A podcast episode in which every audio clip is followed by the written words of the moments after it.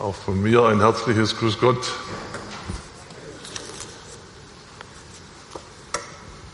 Wir haben heute das Thema Versuchung und Sieg. Der Text dazu steht in Matthäus 4, Vers 1 bis 11.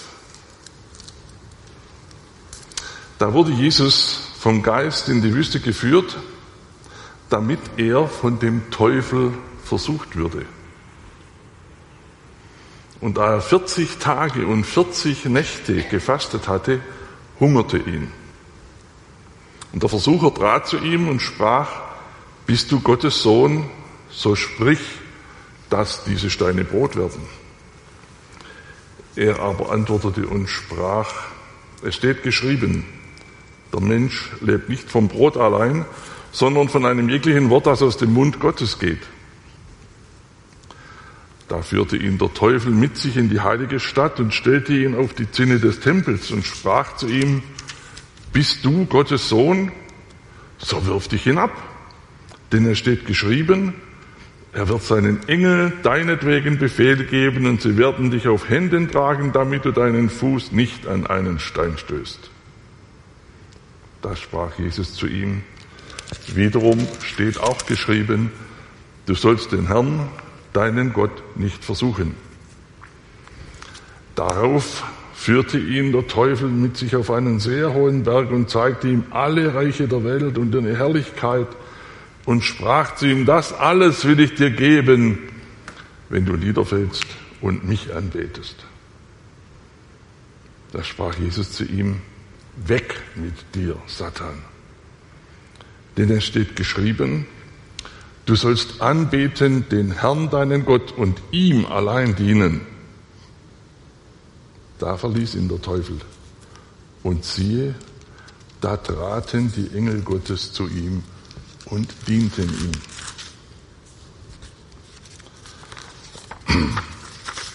Versuchung und Sieg. Ein kleiner Rückblick. Das war eine sehr turbulente Zeit. Da ist ein Prediger in seltsamer Kleidung, predigt mit harten Worten. Er spricht von Schlangenbrut.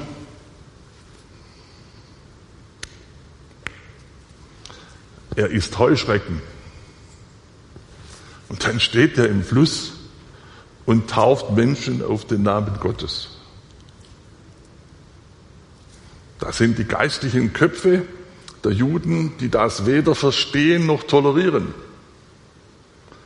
Und da läuft auch das ganz normale Leben mit den Menschen, die ihre Geschäfte machen, ihrer Arbeit nachgehen und das alles nur am Rande realisieren.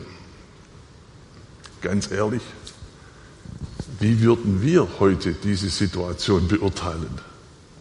Da steht einer, seltsam in Kleiden, hat harte Worte und tauft auf den Namen Gottes.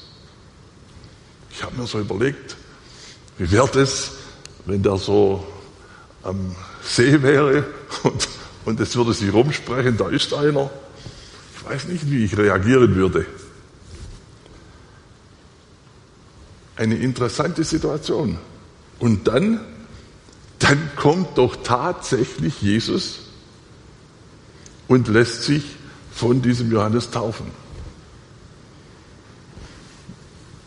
Noch kritischer. Und jetzt auf einmal hören alle diese Bestätigung. Dies ist mein lieber Sohn, an dem ich wohlgefallen habe. Eine tolle Begebenheit. Hammer. Und dann, dann geht es los. Jetzt geht es nicht darum, dass jemand ein Sabbatical macht oder eine Fastenzeit beginnt. Jesus wurde vom Geist Gottes in die Wüste geführt damit er vom Teufel versucht würde. So steht es da. Es geht dem Geist Gottes um eine echte Herausforderung für Jesus. Und die Wüste, die Wüste ist ein Ort der Kargheit, des Mangels. Nur kundige Menschen, die in der Wüste oder am Rande der Wüste leben, sind in der Lage, in der Wüste zu überleben. Wer in die Wüste geht, der muss sich auskennen. Der muss wissen, wo möglicherweise noch Wasser oder irgendwas Beißbares irgendwo wächst. Er muss sich mit den Sternen auskennen, damit er die Richtung behält. Selbst erfahrene Wüstenvölker meiden es zu tief, in die Wüste einzudringen. Sie gehen nur so weit, wie es unbedingt notwendig ist.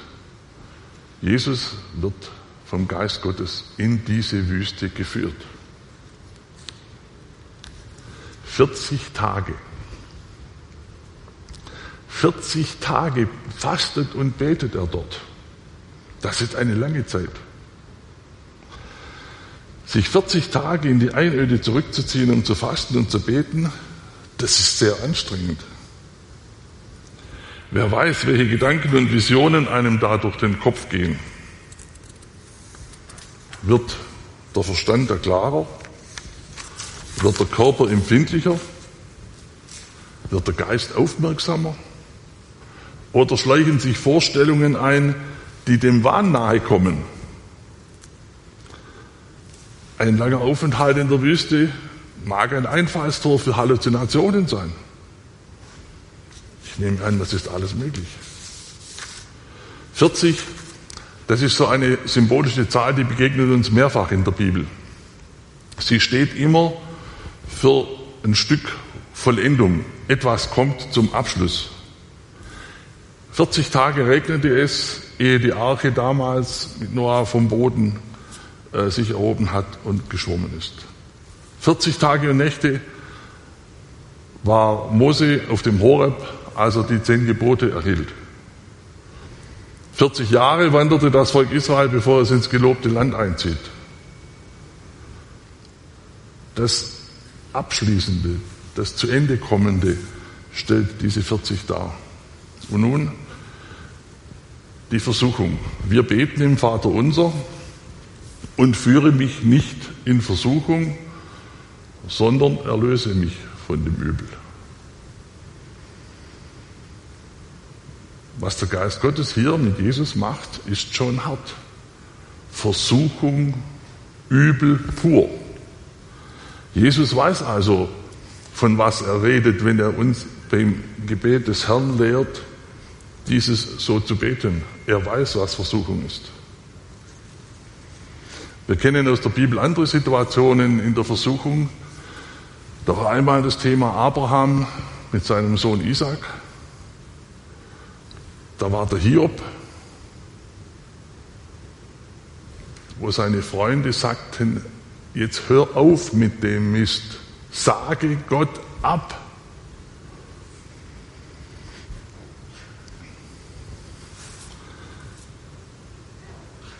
Der Teufel bietet in seinem Auftritt einfache Lösungen an, um Jesus von seiner Bestimmung abzubringen. Nur um das geht es ihm. Jesus von seiner Bestimmung abzubringen. In der Stufe 1 das allgemeine Befindung, Hunger, Durst, wenn wir in der momentanen Fastenzeit auf Alkohol, Süßigkeiten oder Social Media verzichten, fällt das vielleicht schon schwer. Nur nach 40 Tagen ist Hunger und Durst ganz normal. Da taucht nun der Teufel auf, wir wissen nicht in welcher Gestalt, und bietet an, den Hunger zu stillen. Er weiß, dass Jesus das durch seine göttliche Vollmacht könnte. Hier ist die Frage, was bietet der Teufel dir und mir an, um uns von unserer Bestimmung abzubringen? Jesus antwortete, stopp, Gott versorgt. Der Mensch lebt nicht vom Brot allein, Das ist eine harte Aussage mit knurrendem Magen und wackeligen Beinen. Der Mensch lebt nicht vom Brot allein. Aber der Teufel gibt nicht auf. Die Wüstenzeit ist zu Ende und er nimmt ihn mit auf die Zinne des prächtigen Tempels in Jerusalem. Wir stellen uns das vor, auf diesem Gebäude drumherum übliches Treiben. Vielleicht beobachten einige Menschen, was da auf der Zinne oben passiert. Das ist nicht alltäglich, dass da zwei Gestalten rumturnen. Und der Teufel kontert Jesus genau mit dem, wo sich Jesus auf die Bibel bezieht, sagt er, ich kann das auch, er bezieht sich auf die Torah, er wird seinen Engeln Befehl geben, dass sie dich behüten, dass du deinen Fuß nicht an einen Stein stößt. Und jetzt kommt Jesus und ich habe das so zum ersten Mal in meinem Leben erkannt. Jesus outet sich hier. Du sollst den Herrn, deinen Gott, nicht versuchen. Er sagt auf einmal, wer er ist. Und jetzt wird es noch ein Stück ernster für den Teufel. Jetzt nimmt er ihn wieder mit. Nimmt ihn mit auf einen hohen Berg. Wunderschön. Fruchtbare Ebenen tun sich auf, Dattelpalmen, Obstplantagen. Man kann das Meer vielleicht sehen von dort. Wer könnte da nicht schwach werden nach 40 Tagen Entbehrung in der Wüste? Wer könnte, möchte da nicht genießen? Da geht einem das Herz auf. Wer wollte nicht, dass ihm das alles gehört? Jesus hat gerade 40 Tage weit weg von Wohlbefinden hinter sich. Und die Aussage des Teufels, ich gebe dir alles.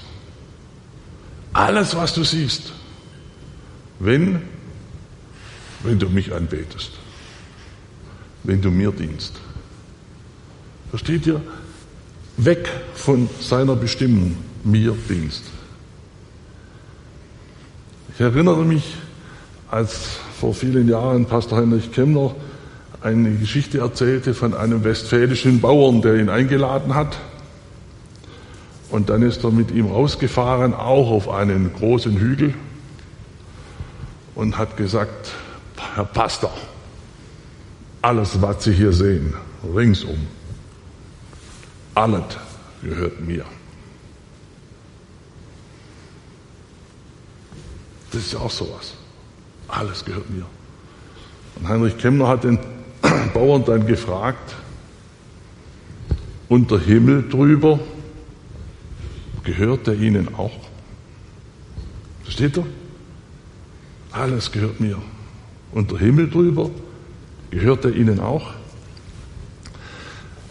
Für mich stellt sich die Frage, wie sieht es mit unseren Prioritäten aus?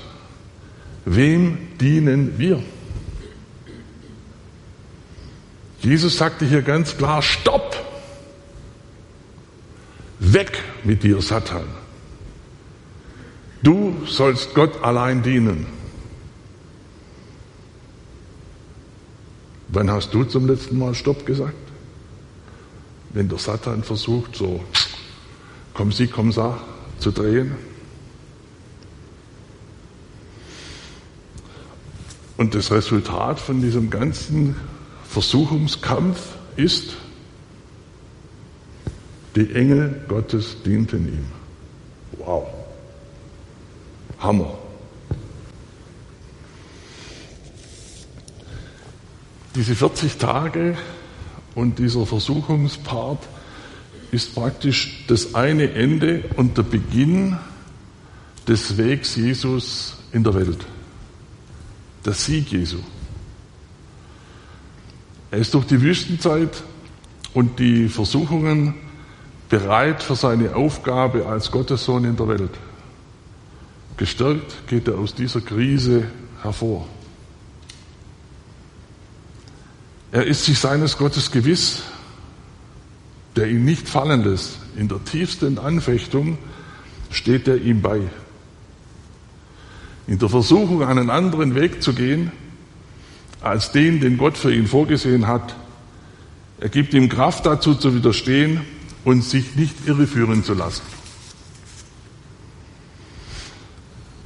Die Welt hält Verlockungen und Versuchungen uns vor die Nase. Es ist oft leicht, den Weg des kurzfristigen Vorteils auf Kosten anderer zu gehen, den Weg weg von der, unserer Bestimmung, Jesus nachzufolgen. Es ist manchmal leichter, sich von der Macht blenden zu lassen und sie auszuüben, als in Demut und Ehrfurcht vor Gott und seiner Schöpfung das eigene Leben unter Gottes Führung und seinen Segen zu stellen. Versuchungen gibt es viele.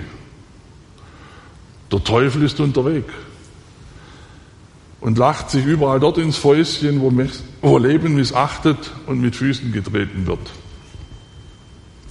Er klatscht sich auf die nackten Schenkel, wenn es, er es wieder geschafft hat, dass Gottes Kinder verletzt, eingeschnappt, zornig oder oder und sind und die Teilnahme und Mitarbeit beim Bau des Reiches Gottes einstellen. Versteht ihr, wer da dahinter ist?